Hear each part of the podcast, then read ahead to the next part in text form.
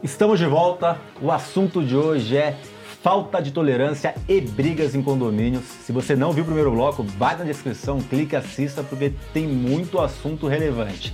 Se você assistiu, vem comigo que agora a gente vai falar o quê? Funcionário, o papel dos funcionários nesse caos que acontece às vezes em condomínio ou não acontece, qual é a influência deles, punição, advertência, multa e alguns casos especiais que vamos ter como exemplos do que não deve ser feito e do que deve ser feito. Vem comigo.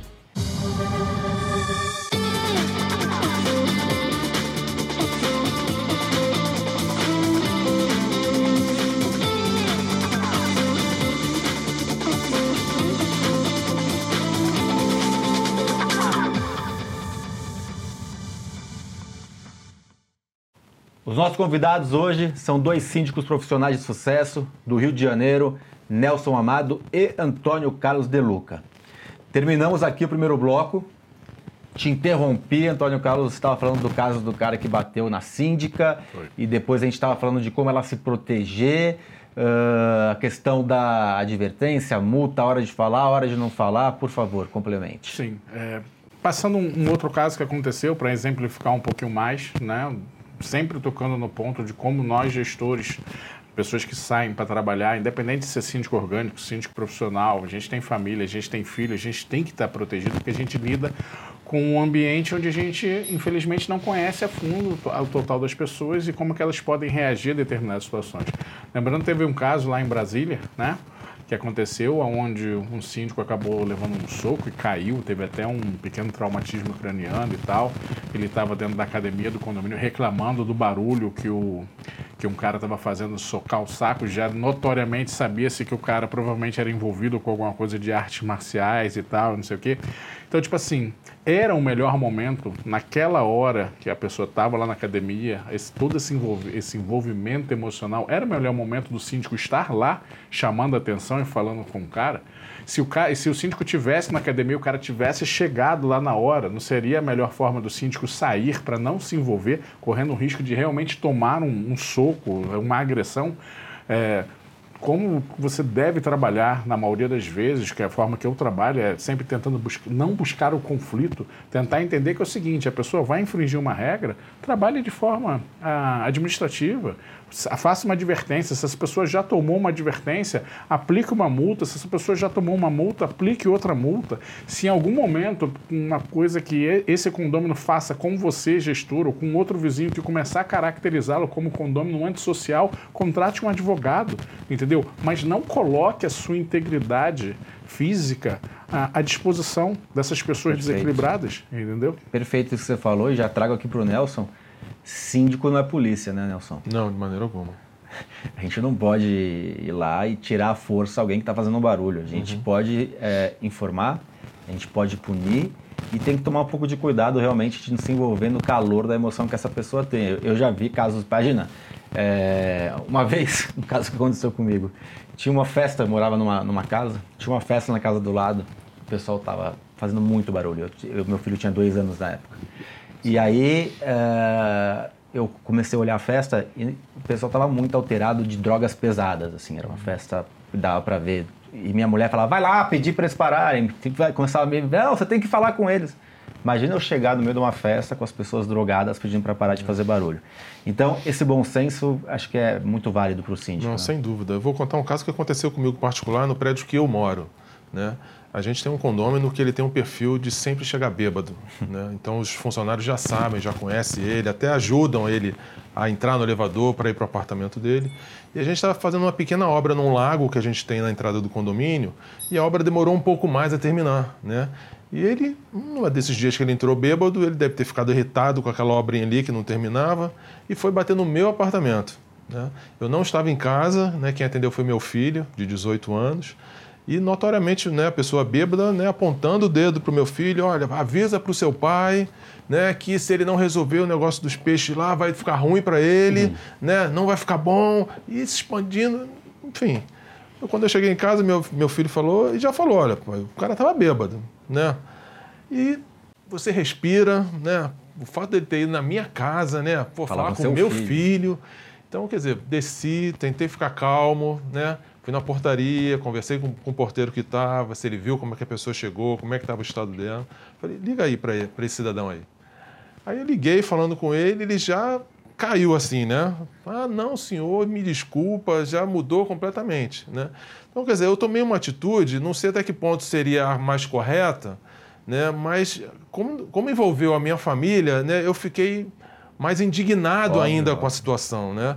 Então tentei ser o mais polido possível, mas eu tinha que né, ter uma ação mais mais forte ali, né, de, de mostrar realmente que ele não pode fazer isso. isso né? Botar um limite. Né? Exato, né? E é esse cuidado, né? É uma pessoa bêbada, mas poderia ser uma pessoa drogada, poderia ser uma pessoa violenta. Mas você não bateu no apartamento dele. De maneira alguma. Você interfonou. Eu interfonei então, a chance de você tomar um soco era Exato, zero, né? Pelo exatamente, telefone a gente não toma um soco. Então, quer dizer, depois daquele fato, ele me via, me cumprimentava, né? Virou praticamente meu melhor amigo dentro do condomínio, porque ele percebeu que ele fez a coisa errada. Mesmo porque dar um soco nele não seria é, complicado, né? grande. Né? É, não, é um pouquinho grande, né? Até eu tenho medo dele. É, eu, eu, eu, tô com medo tô com medo. É, então, deixa... que? Não, é parceiro. Antônio Carlos, a questão dos funcionários, né? Da importância do zelador, Sim. dos porteiros, de saberem também se posicionar e de manter ali um clima tranquilo no condomínio. Sim, se você pegar, por exemplo, definição de zelador, qual é a função do zelador? Zelar pelo patrimônio condomínio e você fala zelar não só pelo bem material, mas pelos procedimentos junto aos moradores, muitas das vezes ajudar com as questões de implantação e identificação de penalidades. Mas esse pessoal precisa entender, infelizmente, são pessoas que sofrem muito também uhum. com essa questão de agressões. A gente teve um caso agora há pouco tempo lá no Rio de Janeiro de uma porteira sendo agredida na portaria por um morador. Mais um caso de um homem você fazendo covardia com uma mulher que é inadmissível. Mas se não fosse homem para homem também seria inadmissível. Cargo de porteiro para o condômino é inadmissível. Tem muito caso de racismo, né? Racismo, tipo assim, sabe? É, diminuição de questão social, sabe? Tipo, ah, eu pago cota condominial, acho que posso tudo. Aí vem as questões que você fala. Os, os funcionários conseguem relatar, conseguem ajudar é, o síndico, né, o gestor do condomínio, para que o síndico ele tenha poder não só através das câmeras, não só através de outros artifícios, mas através de relatos, testemunhos, para que ele possa fazer as punições administrativas, as advertências, as multas, para que ele possa levar a situação para o conselho, para conversar, se possível para uma assembleia, se o caso for um pouco mais grave, como aconteceu com aquela síndica que apanhou dentro da da academia, porque foi feita uma assembleia expressas para poder já direcionar o cara como antissocial e ao mesmo tempo já entraram com uma ação na justiça. O juiz determinou que o, que o primeiro que ele tivesse um afastamento da síndica e depois que ele não pudesse mais habitar o mesmo local. Então o que acontece? Os funcionários são parte importante. Né, para ajudar. Não só no contexto de você organizar e falar o seguinte: olha só, aconteceu tal coisa aqui, foi registrado tal coisa aqui, orientando, também na orientação entendeu? Porque, não sei, em São Paulo às vezes até um pouco menos, eu acho que no Rio de Janeiro isso tem um pouco mais, que no Rio de Janeiro, principalmente na Zona Sul, em algumas coisas, existe um vínculo muito grande dos moradores com os funcionários. Então tem uma relação é, de São confiança. Paulo, em São Paulo existia isso antigamente, como hoje a maioria das portarias tem um, o, o porteiro não pode sair, uhum. é, muitas são blindadas. Então, por exemplo, onde eu moro, eu não consigo nem ver o porteiro. Eu cumprimento uma, um, um isofilme ali uhum. que, que, que, é espelho, eu não sei nem quem está lá dentro. Então acabou tendo um distanciamento. No Rio de Janeiro, pela, pela arquitetura dos condomínios, você tem um contato direto com esse, com esse pessoal. Tem um lado positivo e o um lado negativo do teu porteiro. Como ele está blindado lá, não sei o quê, é muito difícil de alguém chegar para agredir ele. Sim. Então o condomínio ajudou de forma material a questão. Mas será que é, é necessário sempre fazer dessa forma? Será que os investimentos vão ter que sair do condomínio para fazer blindagem de cabine, entendeu? O cara tem que trabalhar confinado. É isso mesmo que tem que acontecer? Só assim, para mim, eu sempre acho que tem que ter um meio termo.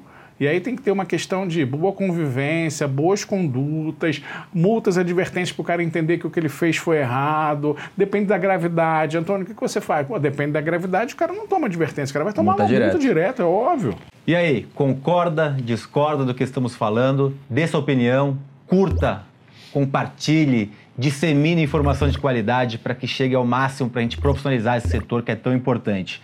E também, para quem ouve a gente nas plataformas de podcast, teremos um extra nas plataformas de podcast com informações exclusivas, um bate-papo descontraído. Então você está no YouTube, vai para o podcast, vai para a plataforma que também é bem interessante. Deixa eu te perguntar uma coisa, Nelson. A questão de funcionários, né? O quanto é importante os funcionários treinados e instruídos para ou não entrar numa briga ou para numa resposta negativa não criar um clima um pouco mais uh, proporcionar talvez uma faísca. É, eu acho importante, né, em primeiro lugar, a gente valorizar bastante o funcionário. Né? É, eu gosto sempre, né, de quando assumo um condomínio, de conversar com todos eles individualmente, porque é difícil a gente fazer uma reunião com todos, até por causa dos horários diferentes. Então eu converso individualmente com eles, né, me apresentando, mostrando como eu gosto de trabalhar e sempre me colocando à disposição de qualquer coisa que aconteça. E peço sim para que eles acompanhem o dia a dia do condomínio, porque ali eles vão ser né, os olhos do síndico. Né? Eles vão estar presentes no dia a dia, eles vão estar recebendo o prestador de serviço, eles vão estar acompanhando os moradores. Então, a participação deles e essa percepção é fundamental para que a gente consiga né, resolver qualquer né, situação que aconteça. Né? Então, eu peço muito para que eles façam isso. Né, acompanhar e sempre me colocar né, a, informado de tudo que acontece no condomínio, que eles entendam que seja realmente importante estar avisando para a gente. Quer agregar alguma coisa aí? Tá com, tá com cara de quem quer agregar alguma coisa. Não, tipo assim, é, é, é importante, eu sempre quero agregar alguma coisa, o pessoal fala que eu sou agregador. Bom, é importante a pessoa pensar também, o, e o funcionário pensar, porque quando vai acontecer alguma coisa, na maioria das vezes, acontecem alguns indícios, acontecem alguns sinais. E às vezes é, a, o papel do síndico pode ajudar o funcionário a pegar esses sinais e identificá-los.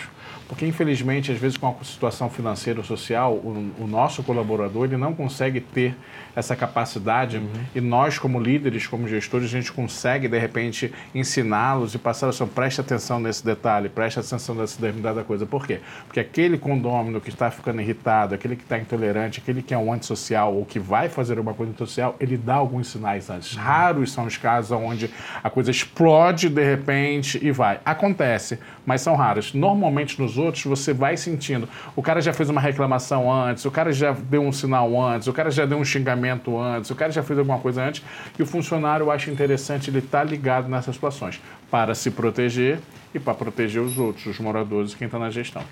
Vou chamar um quadro agora que é o Aplicando Advertência.